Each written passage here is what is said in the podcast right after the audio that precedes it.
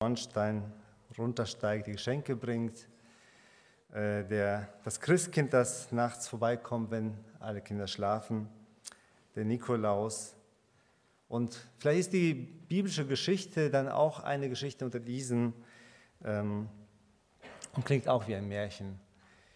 Ähm, diese, diese Geschichte von dem Kind, das geboren wird und Hirten kommen und die Weisen kommen, klingt das nicht alles auch wie eins dieser anderen Geschichten? Was genau feiern wir da? Ein neugeborenes Baby, das Fest der Liebe. Nun, es ist auch so, dass manche Christen auch hinterfragen, ob Weihnachten überhaupt gefeiert werden sollte. Wir wissen nämlich gar nicht genau, ob Jesus wirklich am 24.12. geboren wurde. Wir haben nicht mal einen konkreten Auftrag, Weihnachten zu feiern von der Bibel her. Aber ich glaube, da mache ich mir das vielleicht auch einfach, ähm, dass wir allen Grund haben zu feiern. Denn die Engel haben es den einfachsten Menschen, den Hirten, gesagt, in Lukas 2, Vers 10 und 11. Und der Engel sprach zu ihnen, fürchtet euch nicht, denn siehe, ich verkündige euch große Freude, die für das ganze Volk sein wird. Denn euch ist heute der Retter geboren, der ist Christus, der Herr, in Davids Stadt. Hier hören wir Worte aus der Ewigkeit. Fürchtet euch nicht, ich bringe euch große Freude. Ja, Gott macht uns eine Riesenfreude, indem dieses Kind geboren wird. Und hier kommen wir zu der zentralen Bedeutung von Weihnachten. Und es ist gut, wenn wir das frei machen von all dem, was das Weihnachtsfest verschütten will. Euch ist der Retter geboren, er ist Christus der Herr.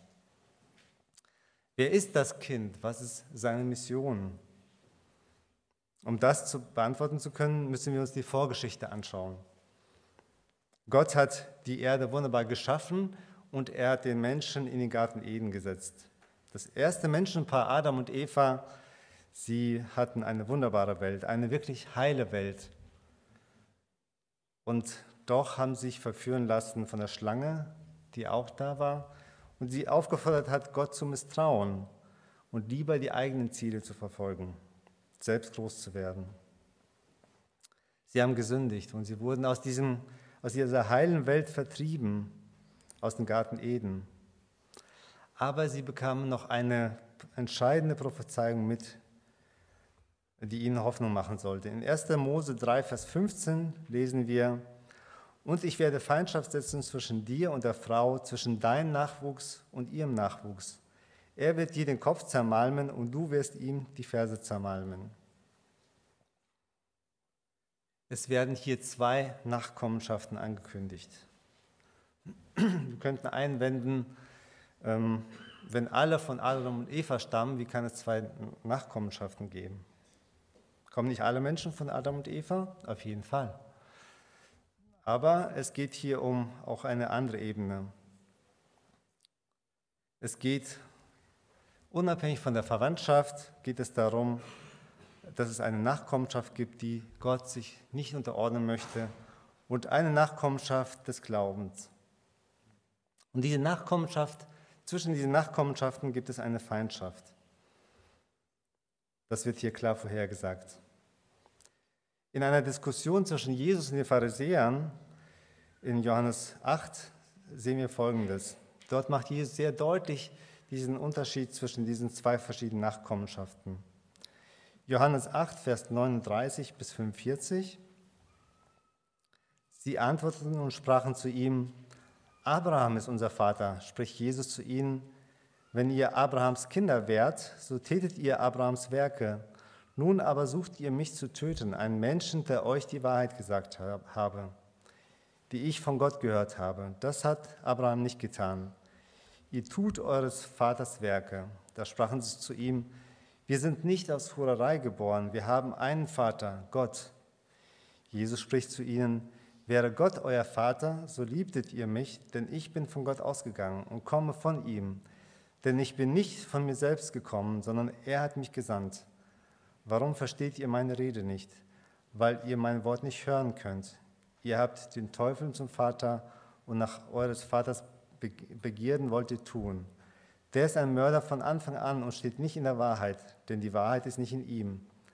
Wenn er die Lüge redet, so redet er es aus dem eigenen, denn er ist ein Lügner und der Vater der Lüge. Weil ich aber euch die Wahrheit sage, glaubt ihr mir nicht. Selbst im auserwählten Volk Israel gab es diese zwei Gruppen. Und der Römerbrief, der legt es auch nochmal sehr gut aus, dass es, eine, dass es nicht reicht, nur leiblich Nachkommen Abrahams zu sein, sondern dass es darum geht, dass wir auch im Glauben Nachkommen Abrahams sind. Das heißt, so wie Abraham Gott vertrauen. Und die Geschichte zeigt, dass die Nachkommenschaft des Unglaubens oft die gläubigen Menschen verfolgt haben. Sogar im Volk Gottes wurden die Propheten umgebracht, weil sie eine Botschaft Gottes an das Volk richteten, die dem Volk nicht passte. Schauen wir auf die weltweite Christenverfolgung auch in unserer Zeit unter diesem Gedanken, dass da eine Feindschaft ist zwischen den Nachkommen der Frau und den Nachkommen Satans, dann können wir das, glaube ich, auch besser einordnen, warum das so ist. Sind doch oft Christen gute Bürger, die fleißig sind, die ehrlich sind und trotzdem werden sie gehasst und verfolgt nicht zu erklären, wenn wir nicht wissen, dass es diese Feindschaft gibt. Doch dürfen wir bei dieser Erklärung nicht stehen bleiben, denn dieses Proto-Evangelium in 1. Mose 3 sagt noch viel mehr. Es kündigt ja den einen Nachkommen an, der die Schlange Satan besiegen wird. Dabei wird er aber selbst leiden müssen. Und doch ist hier der Ausgang des Kampfes schon klar vorhergesagt. Dieser Nachkomme wird der Schlange den Kopf zertreten, also vernichten.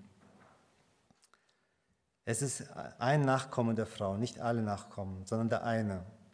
In Galater 3, Vers 19 steht, was soll nun das Gesetz? Es wurde der Übertretung wegen hinzugefügt, bis der Nachkomme käme, dem die Verheißung gilt, angeordnet durch Engel in der Hand eines Mittlers.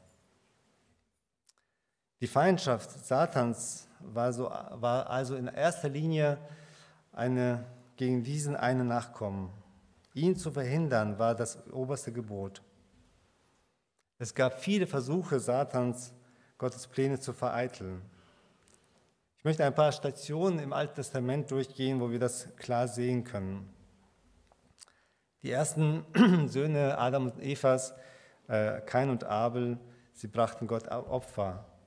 Abels Opfer wurde angenommen, keins nicht.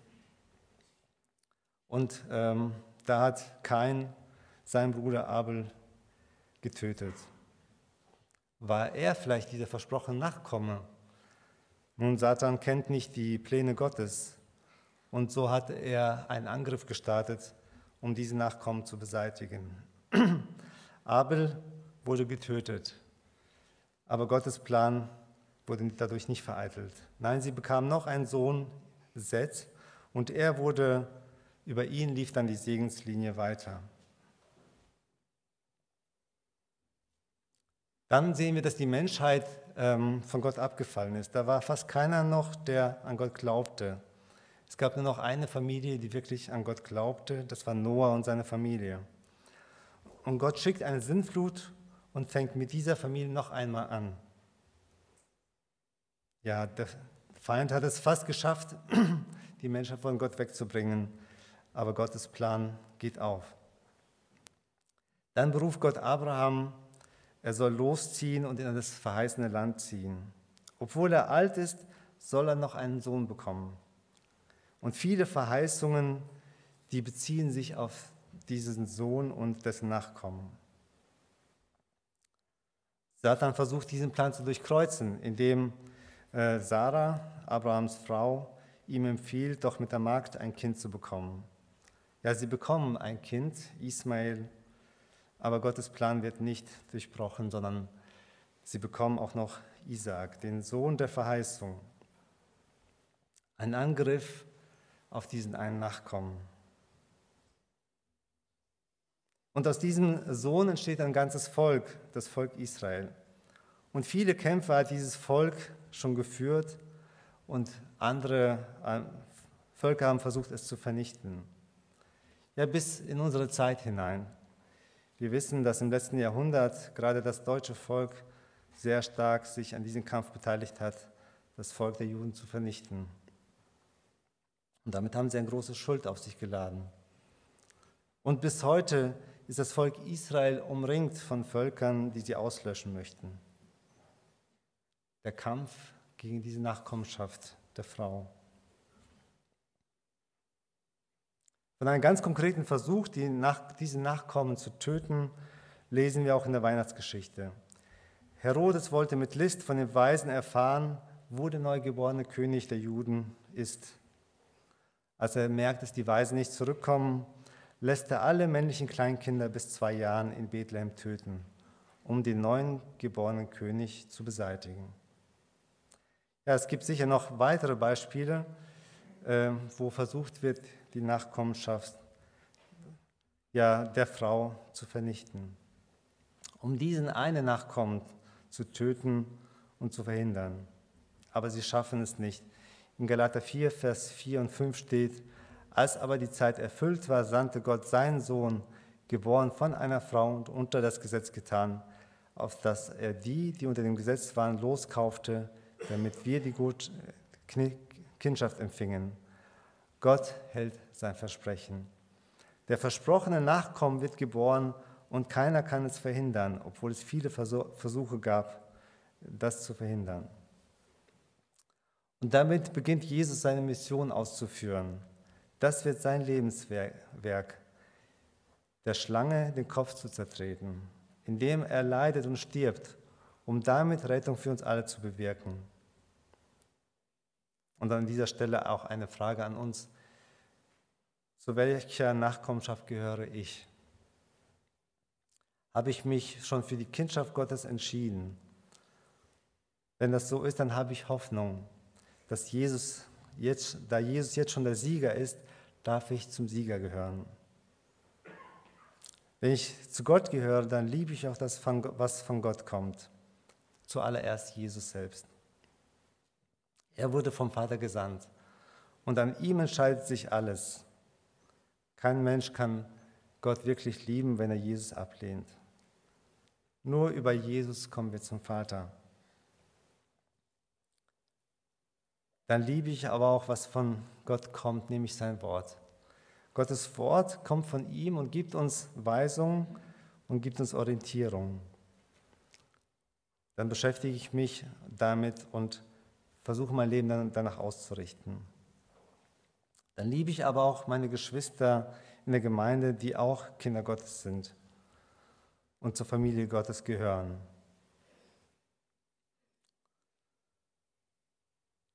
Dann äh, hilft uns auch das, was wir uns jetzt gerade angeschaut haben, ähm, es richtig einzuordnen, was passiert. Wir sehen, dass da ein Kampf stattfindet. Satan, der Feind Gottes, bekämpft alles, was zu Gott gehört. Das muss uns bewusst sein. Wenn ich nicht damit rechne, könnte ich enttäuscht werden, könnte ich überrascht werden. Wenn Schwierigkeiten auftreten, wenn Gegenwind da ist, weil ich mich zu Jesus bekenne, wenn ich angefochten werde, könnte ich mich vom Glauben abwenden, weil ich damit nicht gerechnet habe. Ich dachte vielleicht, ich bin Christ geworden, jetzt löst Jesus alle meine Probleme. Jetzt habe ich einen starken Beschützer. Das stimmt auch. Aber Jesus lässt auch einige Prüfungen in unserem Leben zu, damit unser Glaube geläutert wird und was davon edel ist, als solches auch sichtbar wird. Ich möchte hier noch zusammenfassen. Die Menschheitsgeschichte begann mit einer heilen Welt. Gott hat sie geschaffen. Doch der Ungehorsam Adam und Evas, dadurch kam ein Fluch auf die Erde. Dem Menschen wurde aber versprochen, es kommt ein Nachkomme der Frau, der wird Satan besiegen. Seitdem gab es viele Versuche Satans, diesen Nachkommen zu verhindern. Doch Gott hält sein Wort. Gottes Sohn wird Mensch. Jesus kommt zur Welt. Das feiern wir zu Weihnachten. Und das ist der Grund, warum wir heute und auch alle Tage des Jahres uns darüber freuen können. Wenn ich zu ihm gehöre, gehöre ich auch zu der gesegneten Nachkommenschaft. Was das alles beinhaltet, werden wir in den nächsten 52 Sonntagen im nächsten Jahr auch immer wieder uns anschauen. Wenn Gott uns beschenkt und was es heißt, äh, in der Nachfolge zu leben. Das wird immer wieder Thema sein. Damit beschäftigen uns wir uns immer wieder. Und dazu sind auch alle herzlich eingeladen, dabei zu sein. Heute dürfen wir ganz speziell die Geburt des Retters feiern und ihn anbeten. Ich möchte mit einem Zitat von Sören Kierkegaard enden. Er war verhüllt in Elend und Niedrigkeit, damit nur der ihn finden kann, der ihn mit unendlicher Leidenschaft sucht. Amen.